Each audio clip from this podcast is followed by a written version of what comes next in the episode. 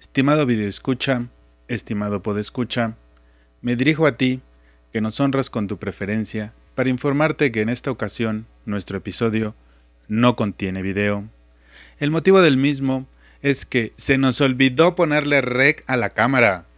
Que si la magia de sin autopsias, que si la masculinidad tóxica, que si el señor postproductor, que si a mí no me gusta nada, y nadie se acordó de ponerle rec a la cámara.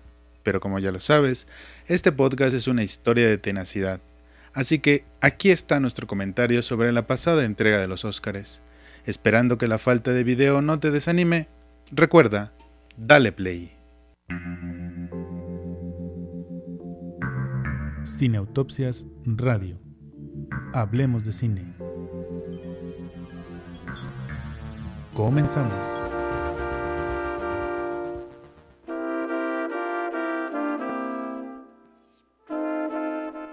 ¿Qué tal amigos? ¿Cómo están? Muy buenas tardes. Hoy es lunes, es la 1.30 de la tarde en punto y estamos de vuelta Cine Autopsias Radio. Hoy es un programa especial porque también estamos grabando nuestro Cine Autopsias podcast de cine Así que ambos equipos están juntos. Le agradecemos mucho a la Facultad Judicial de Derecho Tributario por este espacio para hacer Cineautopsias Radio y Cineautopsias Podcast de Cine. Por parte de Cineautopsias Radio le agradecemos a Michelle Luna y a Gustavo López en la cabina de producción. Por parte de Cine Autopsias, podcast de cine, le agradecemos mucho a Paula, la magia detrás de Cine Autopsias, y a nuestro señor postproductor Lázaro Moreno. ¿Y por qué estamos haciendo doble contenido de nuestros productos principales? Julia, ¿por qué lo estamos haciendo? Porque la situación quiero decir que lo amerita, ¿no? Eh, bueno, sí, a ver, digamos que, que lo amerita, estamos discutiendo los Oscars, así que por eso tenemos este programa doble emisión, doble con ustedes. Así es, y nosotros sus anfitriones, que este programa sí tiene anfitriones, no como los Óscares, Julio Muñoz y Alberto Ruiz. Bueno, pues entonces vamos a comenzar y como solemos decir en nuestro podcast, con bisturí en mano. Comenzamos.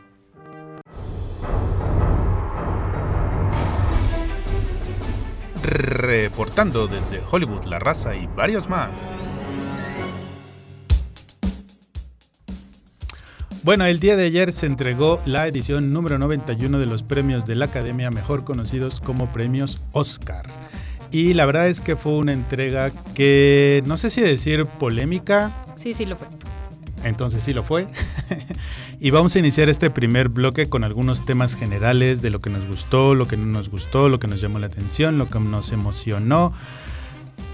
¿Qué empezamos a destacar, Julia? Bueno, a mí me gustaría destacar, o sea, había dudas sobre cómo estaría una ceremonia sin un anfitrión, ¿no? O sea, si se echaría en falta o no. La verdad es que yo creo que fluyó súper bien, que se notó que no hacía falta, la verdad. O sea, digo, el reto es siempre ver cómo van actualizándose año con año y siento que este fue un paso fue una buena decisión que tomaron ellos, ¿no? O sea, ellos se arrepintieron de todas sus decisiones de qué premios salían al aire, y dos canciones y todas.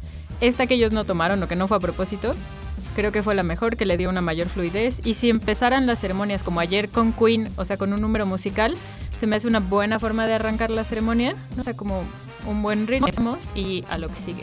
Sí, a mí también me pareció muy bien que no hubiera un anfitrión como tal. Sí extrañé un poquito como esas chistes, esas burlas que el anfitrión siempre a los nominados o alguna situación importante del momento que estas tres mujeres que van al sí, inicio. no, no.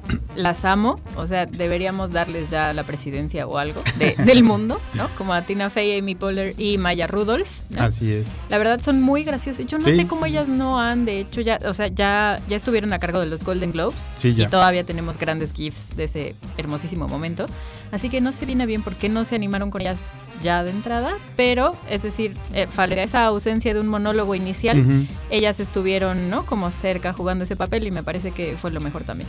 Sí, fue el clásico de aquí el chiste sería y de todos modos lo contaban, ¿no? Pero era así como una referencia de que el chiste hubiera sido, ¿no? Y lo contaron. a mí también me pareció bien, entre otras cosas, porque fue una ceremonia corta en dentro de las tres horas, no fue más que eso, a pesar que algunos discursos de acción eran suficientemente largos como para que le cerraran el micrófono, ¿verdad? Sí. Lo cual a mí me dio gusto con Peter Farrelly, que se lo cerraran dos veces. Pero bueno, sí, eso es una de las primeras cosas que hay que destacar y agradecer, que fue una ceremonia corta, ¿no? Bien llevada, fluida. y que pues eso permitió que también la conversación y las interacciones fluyeran en redes, en, la casa también con los que estábamos viendo ahí la entrega. Sí. ¿Qué gustó de esta ceremonia? ¿O ya quieres pasar a lo que no te gusta? No, no, es decir que pues hay que dar porque sí me hace feliz, porque no son muchas cosas en la vida, ¿no? Y cuando sí hay una, pues hay que aprovecharla. Y la verdad es que yo soy una de esas personas, queridos, pues escuchas, queridos escuchas, yo soy una de esas personas afines a la conspiración Lady Gaga, Bradley Cooper. O sea, yo ya estoy ahí informándome en el Washington Post, en The Atlantic, en todo lo que pueda yo encontrar, ¿no? Así han, han visto como esa imagen de este, una persona ya desquiciada conectando y eso y yo. ¿no? La siguiente película de Steven Spielberg sobre el Washington Post va a ser inspiración. o sea, no sobre la guerra de Vietnam no, ni nada. No, deja tú, o sea, cosas bonitas. Fueron, o sea, eh, como mi, ya el Call Me By Your Name, así lo que me recuerda que tal vez el amor en una de esas sí existe y, yo quiero creer en eso. Y a ver, pues Bradley Cooper fue con su pareja, con la madre de su hija y entonces aunque Lady Gaga terminó su compromiso y eso no querría decir algo, ¿no? Eh, a ver, la cuestión es que más allá de eso fue una gran actuación por parte de ambos. Fue como un momento muy íntimo entre ellos que de alguna forma yo creo que fue de lo más comentado de toda la noche. Ha sido el video que más tráfico ha generado. Y a ver, a mí me parece muy buena canción, entonces también me queda justificada, ¿no? De las que me dan gusto del día de ayer. Me parece que estuvo bien. La canción de Beth Midler de la canción de, de Mary Poppins me gusta, pero me gustó más eh, la versión original. Sí, ahí hubo en la elección de el, estilo de cantar estas canciones porque solo Lady Gaga y Bradley Cooper estaba dentro del parámetro de lo que estaba escuchando. O sea, era la que más se parecía. Incluso la que más me gustaba era la de When a Cowboy Trades ah, His Spurs for Win. También fue una versión acústica un poquito desangelada, quizá, no sé, le faltó ahí involucrar al público en el coro, creo yo. Esta actuación que tuvieron los dos, la verdad es que estuvo bastante bien, fue de lo mejor de la noche. Efectivamente se ve que el amor está en el aire, ¿no? El final que hubiéramos que era Star is Born. Hacen muy buena química ellos, ¿no? Y los memes, pues no se hicieron esperar, ¿verdad? Fueron muy graciosos sobre que siguiendo su estatua Bradley Cooper y él decía, no, todavía no, no sé qué. No, la verdad es que sí fue uno de los momentos álgidos, ¿no? O sea, como que dentro de los destacables de la noche, yo creo que podríamos rescatar ese, ¿no? O sea, de las cosas que me gustaron, fue un momento. Eh, cosas que me hayan dado gusto, por ejemplo, las victorias de Mahershala, las de Regina King, ¿no? Esas me dieron gusto también. Eh, estuvo bien ah. ver a Guillermo del Toro porque no sé si ustedes supieron que eh, reportó como a él le gusta hacer constantemente su vida.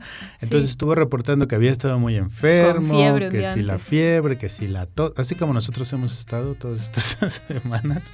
Él estuvo, parece que estuvo muy enfermo, entonces ya después uno de sus últimos tweets fue así de, bueno, ya me tomé muchas medicinas, ya me siento bien, nada más falta que a ver si quepo dentro del smoking y si quepo, pues me voy para allá, ¿no? Ay, sí, hermoso ángel de luz, de veras que Guillermo del Toro no lo merecemos.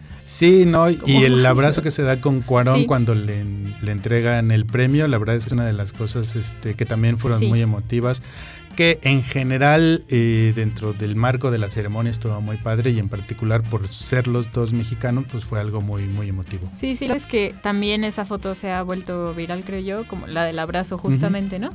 O sea, creo que también fue uno de los momentos favoritos de todos nosotros, ¿no? O sea, y, realmente se ve como el gusto que le da del toro poder pasar, ¿no? Como la estafeta y la estatuilla a, pues a su compadre, ¿no? Como él mismo le llama. Así que ese también fue un gran momento, eso es verdad. Sí, porque además también, bueno, de los tres premios que ganó Ron, eh, dos son históricos. Sí. El primero es que por primera vez una película mexicana gana el Oscar a Mejor Película Extranjera y es el tercer país latinoamericano que lo hace. Argentina ya lo ganó dos veces, en 1982 con una película que se llama Una Historia Oficial y ahora no recuerdo el año de la otra que es El Secreto de sus Ojos. Y Chile lo ganó hace un par de años, el año pasado, por una mujer fantástica. El año pasado. El año pasado, ¿verdad? Sí. Entonces México es el tercer país latinoamericano y es la primera vez que gana un Oscar a Mejor Película Extranjera. Entonces, ese, de los tres premios Roma, dos son históricos, ese es el primero. ¿Cuál es el otro, Julio? El segundo es que eh, Alfonso Cuarón ha ganado fotografía, ¿no? O sea, digamos que eh, era uno de esos premios que se dijo que no se iban a entregar en vivo, sino en los comerciales. Y después de las quejas de la fotografía y la edición son las películas, los entregaron ahí y entonces no se había dado que el director de la película bien fungiera como el fotógrafo y que hubiera ganado por cinematografía. Sí, también ese es un algo que pasa por primera vez, ¿no?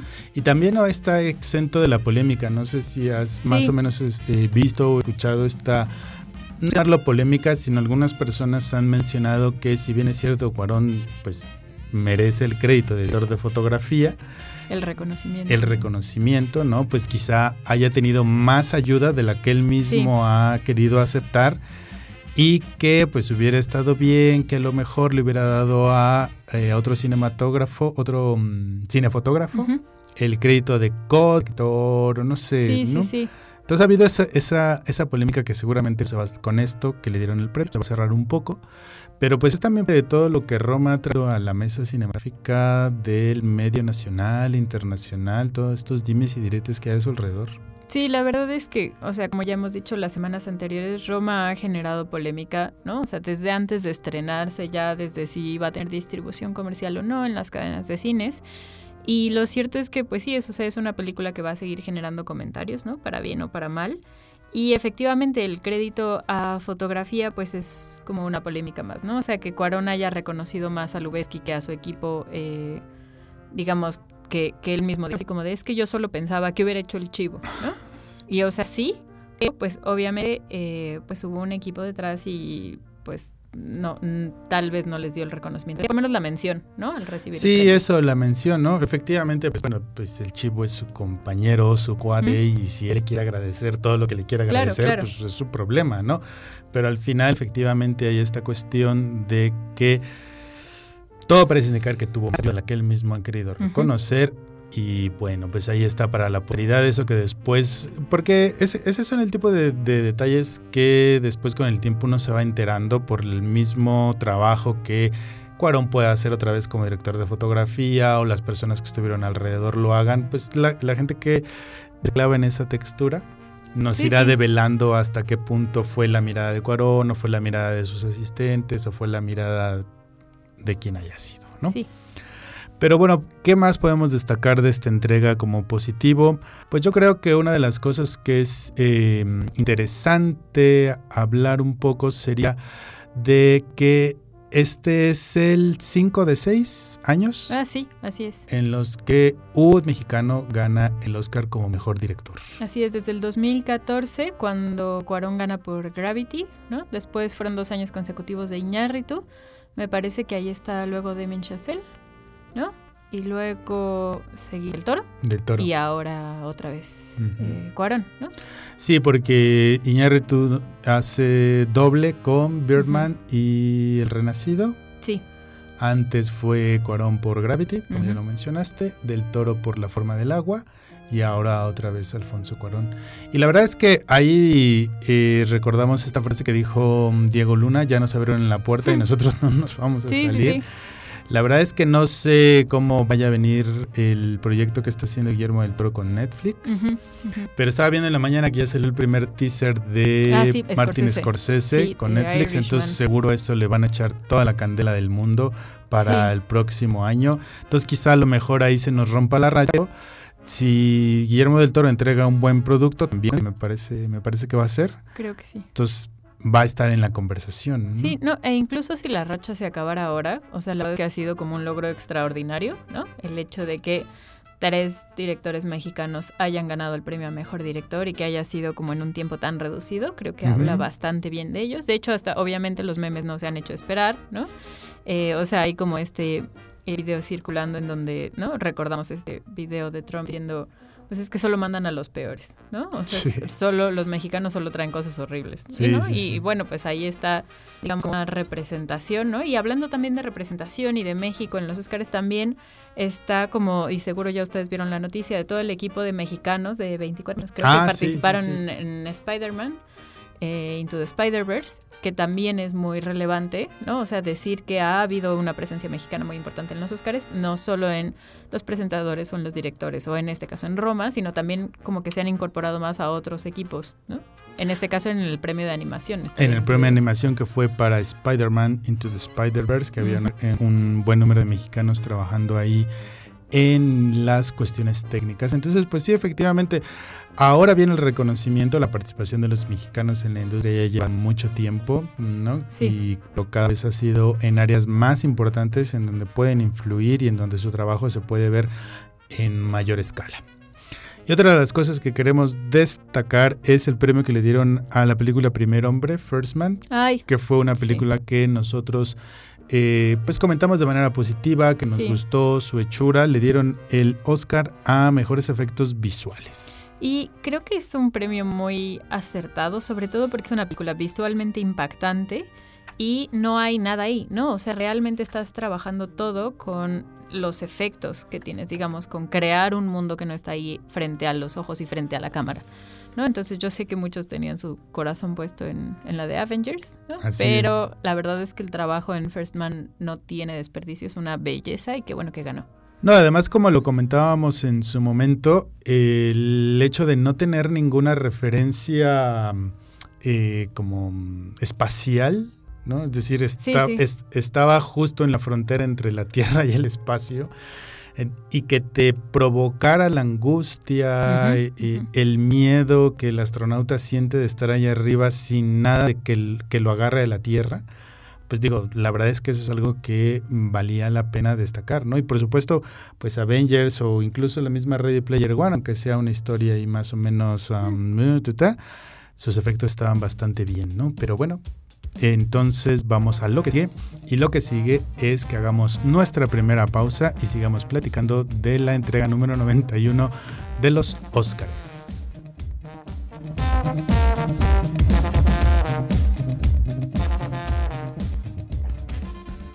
Corte y quédate con nosotros.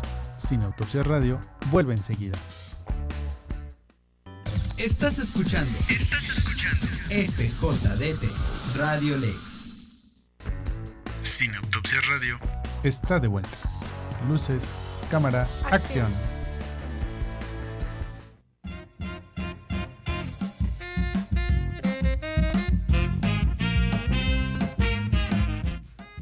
Y ya estamos de vuelta aquí, Sin Autopsias Radio. Recuerden que Sin Autopsias Radio lo pueden escuchar todos los lunes en punto de las 13.30 horas a través de Radio Lex y el en vivo a través de la página de Facebook de Radio Lex.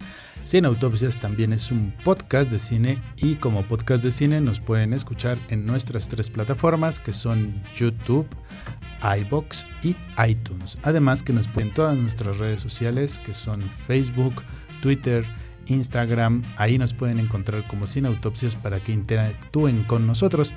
En esas tres redes sociales también les estamos dando siempre toda la información de Sin Autopsias, de Radio Lex, de cuando grabamos nuestro episodio, de los contenidos que vamos a comentar. Así que manténganse atentos porque siempre tenemos algo para ustedes. Y bueno, ¿qué es lo que sigue, Julia? Bueno, pues en este segundo bloque vamos a discutir a dos de las grandes ganadoras de la noche, lo cual es como Que no te duela decirlo. es, o sea, algo, ándale, quiero empezar por ahí porque realmente no odio ninguna de las películas nominadas. O sea, de hecho me Mm. gustaron. Lo que pasa es que, ¿cómo decirlo? Eh, a pesar de que me gustaron, no considero que sean las mejores, ¿no? Entonces, digamos, por eso me sorprende, porque, a ver, por ejemplo, yo fui a ver Bohemian Rhapsody y me gustó mucho, o sea, realmente la disfruté. Se me hace una buena película, eh, pues, para pasar el rato, para recordar la música de Queen, sí. etcétera. Black Panther oh, me sorprendió mucho también y, digamos, me permitió disfrutar eh, de una película eh, de Marvel que normalmente tampoco están entre mis favoritas, pero esta me sorprendió mucho, ¿no? Y habiendo dicho eso, me sorprende mucho, mucho, que la que más premios ayer haya sido Bohemian Rhapsody. Dos técnicos, pero que me parece que... A ver, eso- a ver. esos sí, dos técnicos fueron mejor montaje de Sí. sonido Y edición. y mejor Sonido. mezcla de sonido y mejor montaje, o sea, mejor edición. Ahí van tres y el cuarto que se los vamos a reservar para el siguiente bloque. No, no, ajá, sí, claro, claro. Entonces los tres Son técnicos que sonido ganó, a dos de sonido y, uno de montaje. Y decía en mi reacción rápida que pues la tenían bastante fácil porque solo tenían que hacer canciones de Queen. Pero, o sea, digamos, exacto, si la tenían fácil, O sea, en un año con Quiet Place, que era puro silencio, pura sincronicidad de sonido, así como el detalle, pues, es que Vaya, no, ni, siquiera sé cómo decirlo. Por eso me empezaba, me importaba eh, empezar diciendo que, que, yo sí disfruto estas películas. Estoy tirando de, ah, son una basura. Porque algo que sí he visto en, en, internet es que para bien o para mal vivimos en una época muy polarizada. Entonces estaban los, ay, pues es que ya no se puede criticar a Roma porque te atacan y otros que aman a Roma. No, o sea, no hay que ser tan... No, no, no, polares así en todo en la vida, simplemente decir, había mejores propuestas. Claro, porque justo decimos que son premios técnicos y al decir premios técnicos quizás estamos tratando de decir que es un poco más fácil comparar este método que comparar una actuación o que comparar una historia. Entonces, por ejemplo, en el caso de mejor mezcla de sonido, Roma inauguró un nuevo sistema de sonido que es el Dolby Atmos, en el cual había el o sea, nosotros estamos acostumbrados al 5.1, hagan de cuenta que este era 7.1. O sea, que te permitía, eh, si ustedes recuerdan la escena en donde Cleo sale ah, del, cine una vez que Fermín la abandonó y que están todos los vendedores ambulantes.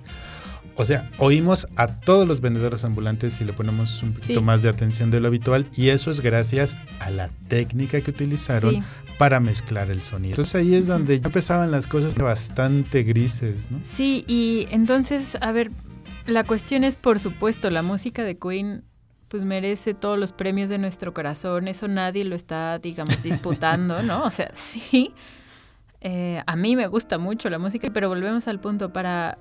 Y, y tal vez es que esa es la cuestión, ¿no? O sea, no sé si quienes voten si todos los que votan saben como los retos eh, que tienen que hacer digamos, estas funciones técnicas, ¿no? O sea, como de, ah, pues a mí se me hizo, porque vaya, hasta hubo unos que la verdad yo no me di cuenta, decían, pues lo que había que hacer era sincronizar la boca con el sonido en, en, Bohemian Rhapsody, sí, Sí, sí. Y, y eso, y digamos, a ver, yo por supuesto no entiendo muchas cosas, pero pero dentro de lo poco que entiendo, sí me parece que fueron dos premios gratuitos. Eh, había propuestas mucho más fuertes, mucho más arriesgadas. Eh, y ya no empecemos con edición, porque ahí sí ah, me mato. O sea, ya, ya me mato, no. Ahí vas a decir algo de sonido. no, de edición, justo te iba a decir que a mí, por ejemplo, Vice eh, es una película que no me gustó nada en lo absoluto. Y sin embargo, creo que la forma en la que está contada mm que sería como de lo que se encarga el que edita, que tenga una forma de contarse según lo requiere la historia, así muy rápida, así muy fragmentada, así de escenas muy largas, ¿no? Eso entre el director y el editor lo deciden. Bueno, Vice creo que si algo tiene rescatable es precisamente la forma en la que intercalan presente, pasado, imaginación del personaje principal, imaginación del director, eh, escenas como recreadas, no sé, o sea, por ejemplo, vais ahí, en todo caso, eh, la película es la edición. Claro, y a ver, algo que, que dijimos ahora en el bloque anterior, eh, cuando se dijo que estos dos premios, edición y fotografía, iban a estar en los comerciales, o sea, parte del argumento de Cuarón y de Del Toro y muchos otros, fue, a ver, es que eso es el cine, ¿no? O sea, realmente puedes prescindir de todas las otras categorías, pero el núcleo duro del cine es foto, ¿no? o sea, como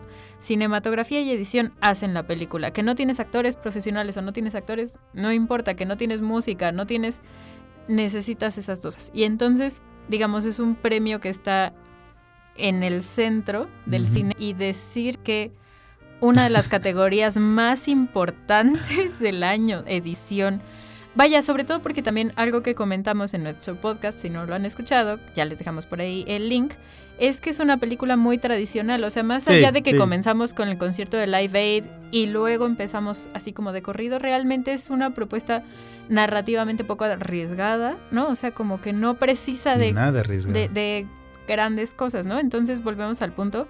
Eh, por ejemplo, yo sé que a ti no te gustó, pero hasta la edición de eh, la de Si la colonia hablara, la edición de First Man. Mm, o sea, siento que hubo otras que, que, estaban ahí, que estaban intentando hacer algo.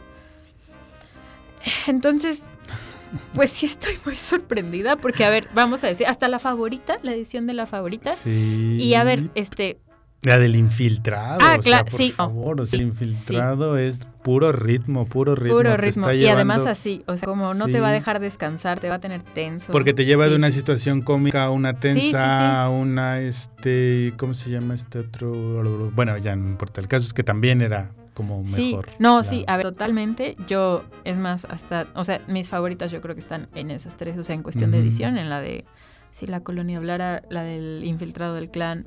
Pero mira, todos estos que salieron a, a defender eh, fotografía y edición y que al final la academia acabara premiando edición a Bohemian Rhapsody es como si les dijeran, ah, ¿ustedes se creen artistas? No, muchachos. Sí, yo No, no. muchachos, aquí nada más nuestros chicharrones truenan. Además, y quizá hay, sí, que, sí. hay que aclarar rápidamente que este tipo de premios, que insistimos, estamos llamando técnicos, eh, lo dan quienes hacen Sí. este, este trabajo. O sea, el premio al- a la mejor edición votan los editores. La mejor fotografía votan los fotógrafos y así, ¿no? Solo en las más grandes, por decirlo de esa Votan manera, todos. votan todos, ¿no? A mí, o sea, pensando, pensando caritativamente, ¿no? Porque hay un principio de caridad de Julia, o sea, no, no son irracionales porque crees que tomaron la decisión que tomaron. Bueno, pues Bohemian Rhapsody fue uno que tuvo muchos por, por el director, ¿no? Singer, y entonces dicen que en realidad la película se hizo en edición, ¿no? O sea, como que tenían, no, que tuvieron muchos problemas, que si Malik se peleaba y luego que si corrieron a Singer y entonces no tenían director y tenían como todo este material grabado, o sea, no sé si por ahí pudiera ir un poco de Sí, ju- ¿Por qué? Justo eso era algo que te iba a comentar, fíjate, que las dos películas que son como las ganadoras este año, una es Bohemian Rhapsody y la otra Green Book, son películas que no tienen una personalidad fuerte detrás. No está un Del Toro, no está un Scorsese, no está un Cuarón, no está un Un Lantimos, guion, ¿no? está sea, un Spike como- Lee, o sea, más sí. bien sí, Justo sí, es sí. un poco la idea, ¿no? Quizá están premiando el trabajo del gremio en general, ¿no? Es decir, el cine se hace entre todos y es una manera de recordarnos, pues sí, que habrá artistas, que habrá genios y que el culto a la personalidad, pero el cine se hace entre todos. Que entonces, mm, de alguna manera, pues ahí está un poquito quizá una clave para entender por qué dieron estos premios. Porque si quieres pasamos eh, al otro que queríamos comentar, que son los de Black Panther, que también Black Panther como de las grandes ganadoras, ¿no? Un poco entre comillas porque no hay tantas grandes ganadoras. No, Black Panther ganó por ejemplo mejor banda sonora, imponiéndose pues nada más y nada menos que Sí, Isla de Perros. ¿no? Sí, a Desplat, que es- ha sido uno de los favoritos, ¿no? De los últimos años. La música de First Man era impresionante. La música de la- Si la colonia hablara era increíble.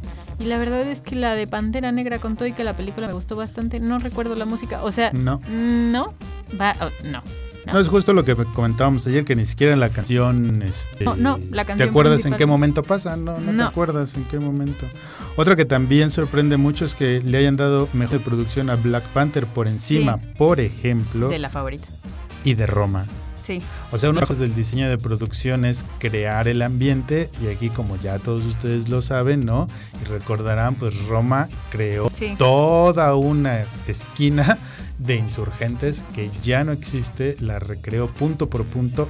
Hacer eso, eso es diseño de producción y aún así prefieren dárselo a Black Panther que es una película pues que está hecha más con lo que llaman el CGI, que son los efectos de computadora, ¿no? Y que, a ver, tratan de ser muy fieles al cómic y obviamente ahí hay un diseño como muy importante. No está, o sea, no, sí, una no, vez más, ¿no? no, estamos diciendo como Que no lo valga. ahí no había nada, ahí no había mérito. No, sí lo había.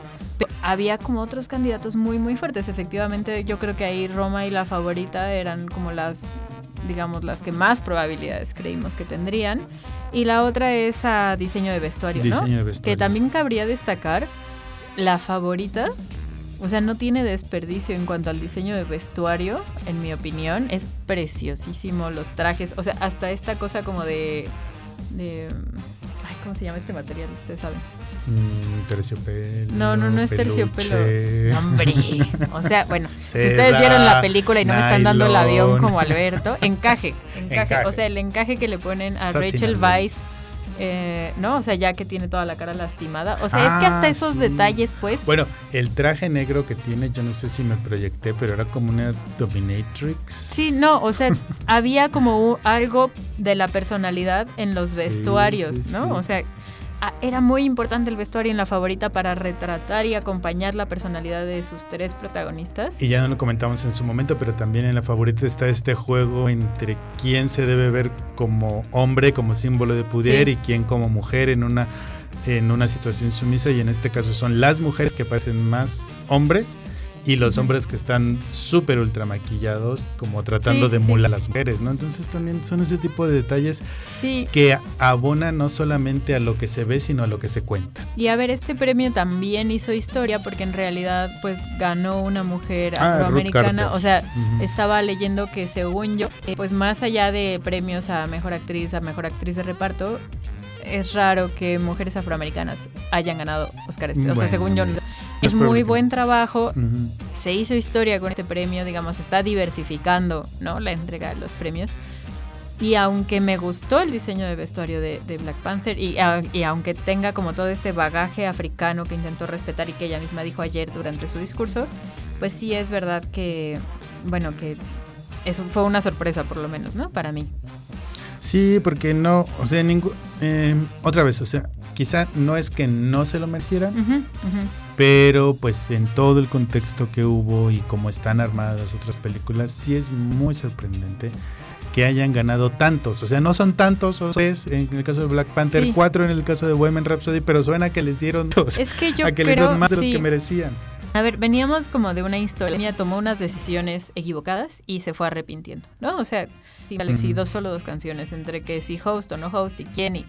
Es decir, no, tomaron todas las decisiones equivocadas y estaban bajo toda esta presión de queremos ganar audiencia, queremos eh, actualizarnos, queremos tal.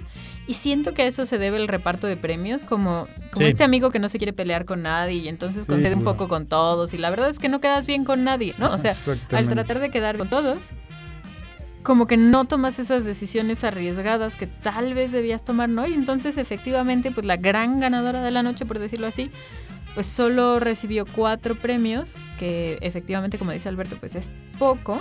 Sí, o sea, Y pues cualquier las otro que año le habría siguen sido son nada. tres. Sí, o sea, por ejemplo, recordemos a todas las que han hecho historia, el máximo eh, número de, de Oscars son 11, me parece, en, en cada entrega. El- según yo, la última que lo logró fue el regreso del rey eh, del Señor de los Anillos. Ah, ya. Eh, pero sí, o sea, digamos que de, de un récord de 11, la más con la que haya recibido más premios eh, con cuatro Sí, no haya sido Bohemian Rhapsody y que la mejor película del año haya ganado tres, ¿no? O sea, pues no nos sí, queda o más sea, que poner cara de ca. sí, o sea, les digo, para mí yo siento que es como un compromiso de la academia de diversifiquemos los premios, démosles un todo a todos, ¿no? Así un poco a todos para que nadie se regrese enojado a su casa, pero yo creo que había mucha gente enojada. eh, ayer por lo menos, eh, esperando más premios para la favorita y cuando parecía que la favorita se iba a ir sin premios, Olivia Colman salvó la noche así como Pero apenas. espera, no adelantes vísperas, mejor Ah, sí. vamos a lo que sigue.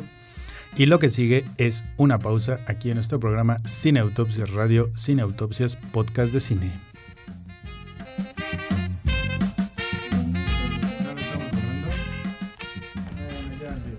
Corte Recuérdame lo de y la quédate con nosotros.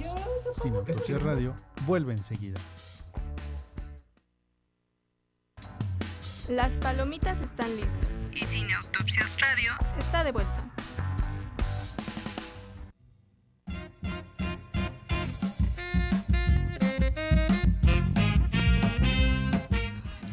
Cine Autopsias Radio está de vuelta. Cine Autopsias Podcast de Cine también está de vuelta. Recuerden que el día de hoy estamos eh, uniendo nuestros dos principales productos porque la ocasión lo amerita. Fue la entrega número 91 de los premios Oscar y fue una entrega polémica, fue una entrega divertida, fue una entrega que nos hizo enojar, que nos emocionó por momentos. Así que por esa razón estamos en este episodio especial, en esta emisión especial en estamos comentando lo peor de la entrega número 91 de los premios Oscar. Y fíjense que es interesante también platicarles, aunque sea un poquito acerca de los cortometrajes que ganaron, porque, por ejemplo, el mejor cortometraje documental se lo dieron a Period, End of Sentence, que es un cortometraje documental que ustedes pueden encontrar muy fácilmente en Netflix y que ya lo pueden ver en cuanto acaben de escucharnos o de vernos y que nos cuenta una iniciativa de hombres y mujeres en la India por llevar a las comunidades más pobres, más lejanas, más apartadas de la India, que son casi todas, la verdad lo siento, eh, pues que las mujeres puedan utilizar toallas femeninas, puesto que esto no es una práctica común en su país y todos los problemas de salud que vienen con ello, pues ustedes se lo podrán imaginar. Así que el documental nos narra la iniciativa de estas personas para que las mujeres se acostumbren y tengan un acceso directo pronto a las toallas femeninas. Y también el mejor cortometraje de ficción que fue no, no es cierto. Mejor cortometraje animado que fue Bao de Pixar, que también ustedes lo pueden encontrar fácilmente en YouTube. Y otros cortometrajes de animados también ahí los pueden encontrar, que son A Behavior, Late Afternoon, One Small Step y Weekends. Todos están ahí en YouTube y fácilmente los pueden ustedes ver. Y la verdad es que vale la pena. Los cinco están muy bien. A mí en particular, Late Afternoon, que es ese que se ve que ya está como en el ocaso de su vida y entonces empieza a recordar sus momentos más felices. Y entonces a lo mejor nos dejan ver ahí un poquito que quizá tenga una enfermedad o que quizás esté ya un poquito desconectada de la realidad, pero justamente esos recuerdos le hacen despertar sus emociones. Pero bueno, volvemos y vamos a lo que sigue. Bueno, pues para nuestro último segmento del día de hoy, vamos ya a comentar las categorías, digamos, eh, fuertes, las más esperadas, aquellas para las que lamentablemente no le atinen mi quiniela, ¿no? no, pues. Pero de ninguna forma. Pero es que el que haya ganado quiniela seguro se llevó una millonada en Las Vegas, porque ¿quién iba a esperar que estos. Pero bueno, a ver, ¿por dónde quieres empezar, Julia? A ver, pues empecemos con que ya habíamos dicho que Green Book iba a ser la, la favorita, ¿no? O sea que, pues bueno, ya sabemos que venía ganando muchos premios importantes, digamos, eh, anteriormente, así que todo parecía apuntar a que sí, ¿no? Yo realmente por un segundo pensé que Roma tenía buena posibilidad, sobre todo porque la categoría de película de, eh, mejor película en lengua extranjera tenía tantos candidatos fuertes que yo pensé uh, que se iba a hacer la distribución, ¿no? O sea que Cold War no se iba a ir con las manos vacías, sino que iba a ganar a mejor película en lengua extranjera y Roma a la principal, pero bueno, no fue así. Nada más hay que decir que eh, Guerra Fría, Cold War fue la olvidada de la noche. Sí, es una tragedia porque estuvo para fotos, para director, estuvo para mejor eh, película en lengua extranjera. Y no le dieron uno, pero bueno, pues estará en nuestros corazones. Si no han ido, vayan a ver Guerra Fría, por favor. Pero bueno, las cosas empezaron a ponerse feas efectivamente cuando le dieron mejor guion original mm. a Green Book. O sea, ya desde ahí ya teníamos que haber empezado a sospechar que algo extraño iba a pasar porque hemos hablado en este programa y en el podcast acerca de la coherencia, ¿no? Y entonces decíamos, ¿por qué si Pavikovsky está mejor director, no está su película como mejor película? Bueno, entonces, pues fueron coherentes estas personas. Dar mejor guion original a Green Book y luego mejor película.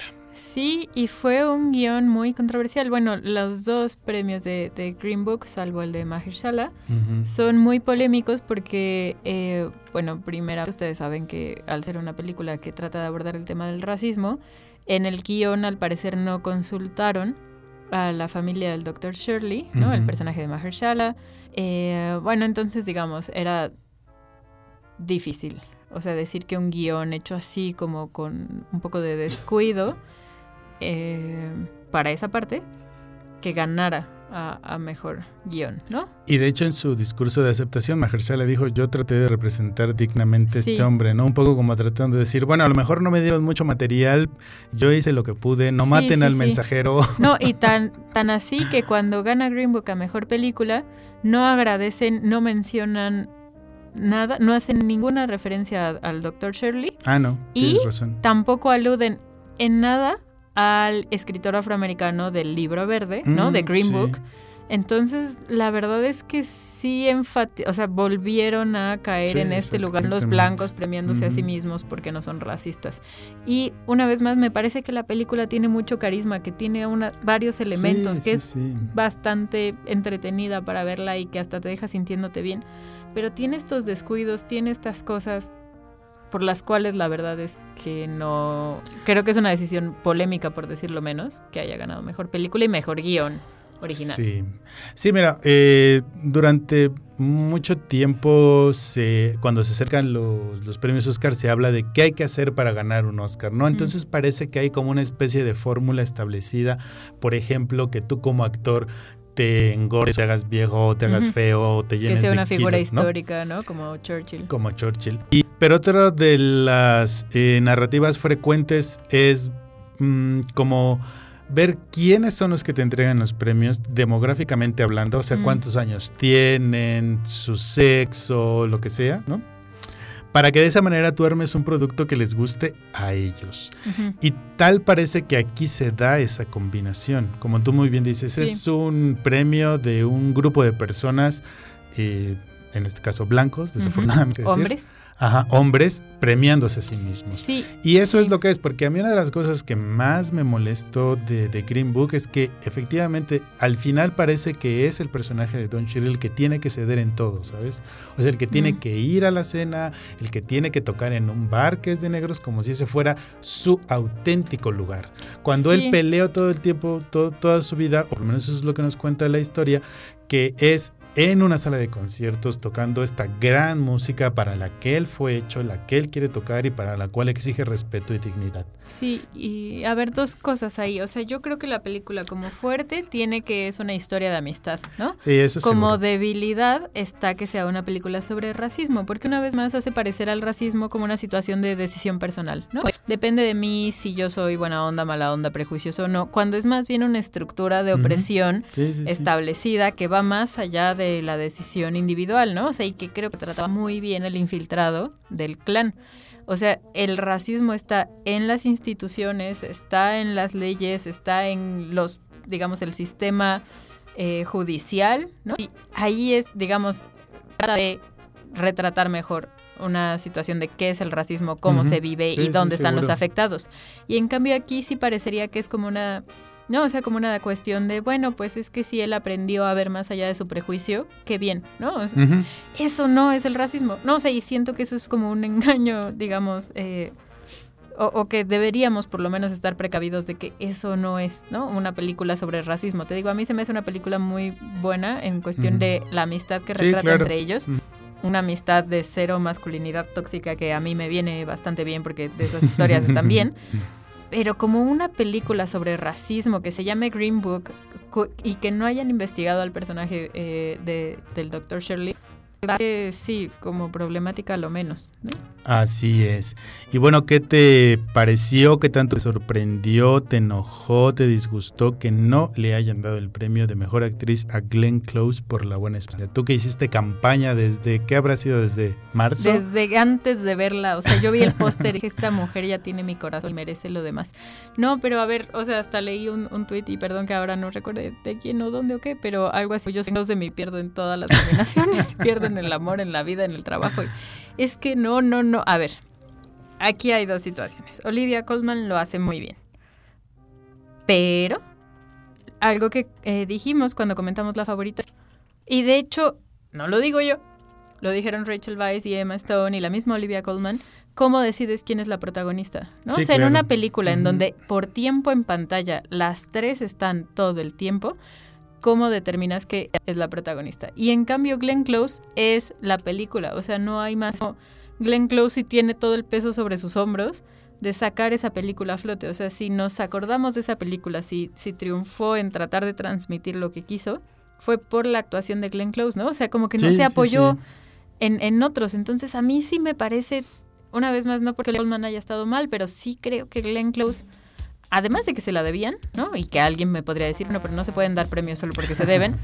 Pongan ustedes que no, pero sí creo que era la actuación que, que merecía ganar. No, por decirlo de esta manera, eh, Olivia Colman estaba en un ambiente que le permitía brillar.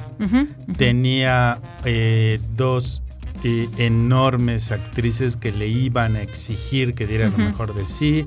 Tenía un director que seguramente es un hígado de aguantar. No, y pero que que, entonces le- dirigiéndola fue extraordinario, le, ¿no? les, les ha de ahí como una piedra en el zapato a sus actores para que den lo mejor que sí, tenía una muy buena historia. Y Glenn Close solo se tenía ella.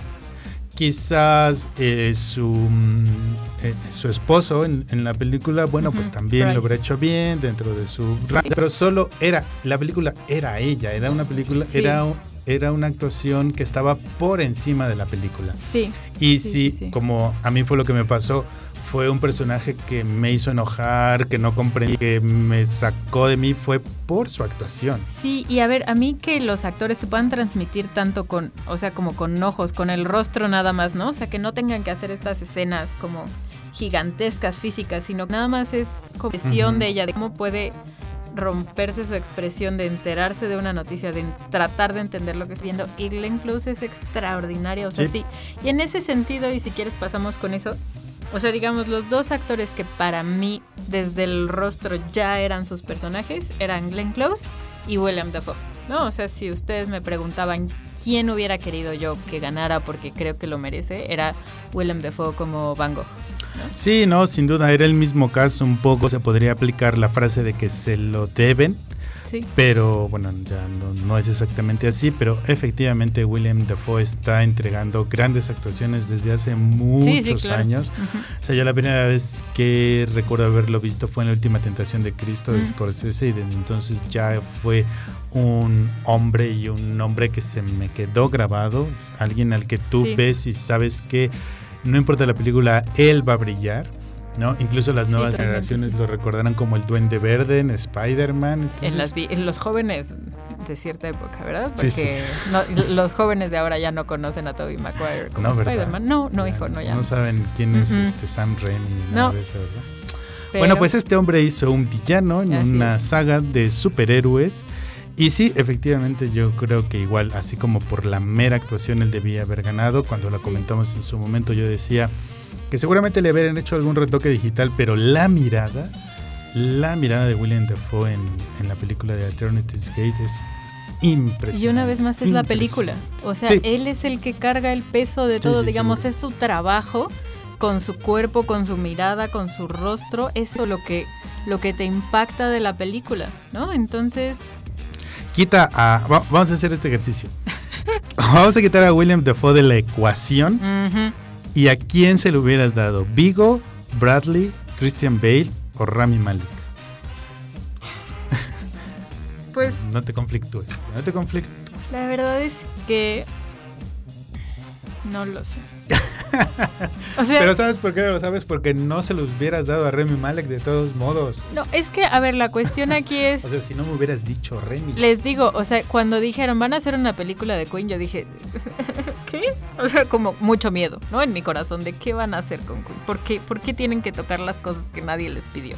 O sea, No soy la decisión obvia. y claro, o sea, la prótesis dental fue un desastre, ¿no? O sea, yo creo que nadie defendería la prótesis dental. Pero Malek es un chico que venía haciendo un buen trabajo, ¿no? O sea, realmente se había ido como haciendo su camino con el rostro tan excepcional que tiene, ¿no? Y que él mismo Sí. reconoce. eh, entonces, había estado haciendo un buen trabajo. Yo creo que hace un buen trabajo. La prótesis, eh, indefendible, ¿no? Él hace un buen trabajo. Era un personaje Ah, Julia, ya no lo defiendas. no, es que sí, no, no creo que Se lo, sea el mejor se lo actor hubieran del dado a año. Vigo. O sea, quita a William Dafoe de la sí. ecuación y entonces se lo merecía Vigo. Pues sí, Vigo es, un actorazo. Y también se lo merece. Quita a William y a Vigo de la ecuación y se lo merecía Christian Bale. Pues sí, también. Quita a Vigo, a William, a Christian Bale y se lo merecía en William Dafoe otra vez. Sí, o sea, en ningún universo se merece a mi Malek. Lo siento. no, lo esa es la siento, cosa. Yo digo que no es así como de es el peor que hemos No, visto. No, pero yo creo que no. De estos, de estos. Sí, o sea, insisto. O sea, mira, hasta Bradley Cooper me, sacó una lagrimita, aunque ni la película me gustó, pero yo decía, mira, este hombre te va a morir. Ah, pobrecito. por alcohólico, qué mal. Sí, Pero a ver, la cuestión es, o sea, y, y ya con esto sí, termino ya con de eso, porque tipo necesitamos ir a las defenderlo. dos. O sea, la, la cuestión es, nadie iba a poder hacer Freddie Mercury por Freddie Mercury había uno. Tenía eso en contra, ¿no? Entonces, eso es como mi defensa de... Pues no es que haya sido la mejor actuación, pero tampoco la tuvo fácil, le chambeó. Pues bueno, ya, ya que les digo, perdió Glenn Close. O sea, o sea ya nada ya, pues, ¿qué les digo? O sea, sí. Bueno, pero Alfonso Cuarón, mejor dirección, ya habíamos Así es. comentado de que sí, que, bueno, eso estuvo, Qué eso bueno que estuvo sí. muy bien. ¿no? Yo no me hubiera enojado si se lo hubieran dado a Pavlikovsky No, pues o no. a Lantimos o al mismo. Spike Lee. La verdad era como la terna mejor armada, como en la que sí no había... Y película extranjera, lengua extranjera también película era en lengua fuerte. extranjera, como que no había ningún pero. Pero a ver, tenemos exactamente tres minutos para decir por qué estamos en desacuerdo que haya ganado un book mejor película. Pues porque...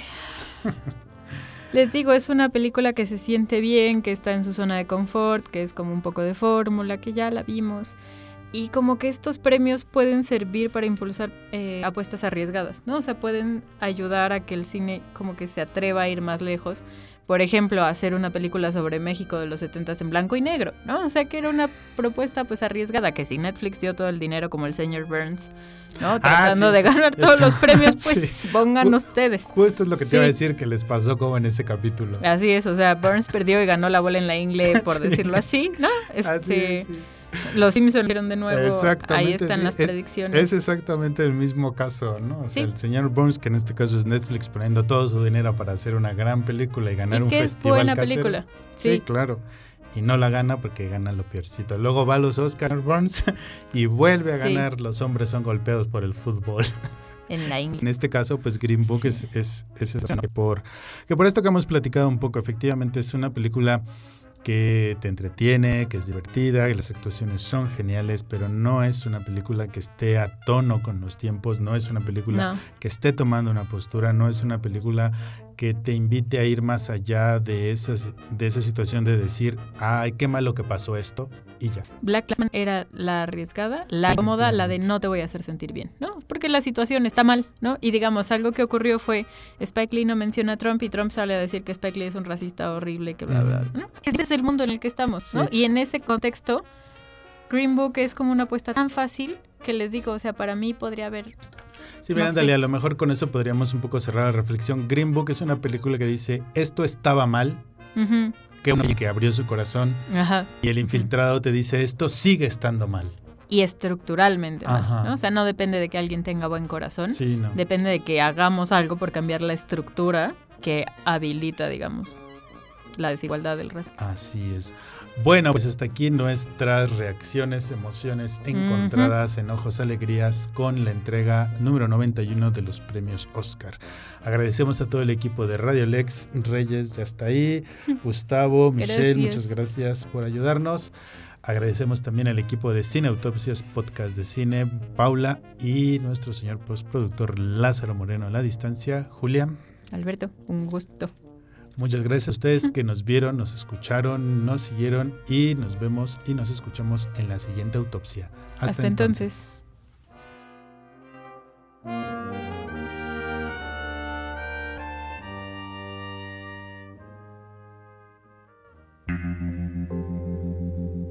Cine Autopsia Radio es una producción de Radio Lex y Alberto Ruiz. La producción en cabina es de Reyes Ontiveros. Michelle Luna y Gustavo López son nuestros asistentes de producción. Conducen Julia Muñoz y Alberto Ruiz. Cine Autopsia Radio. Hablemos de cine.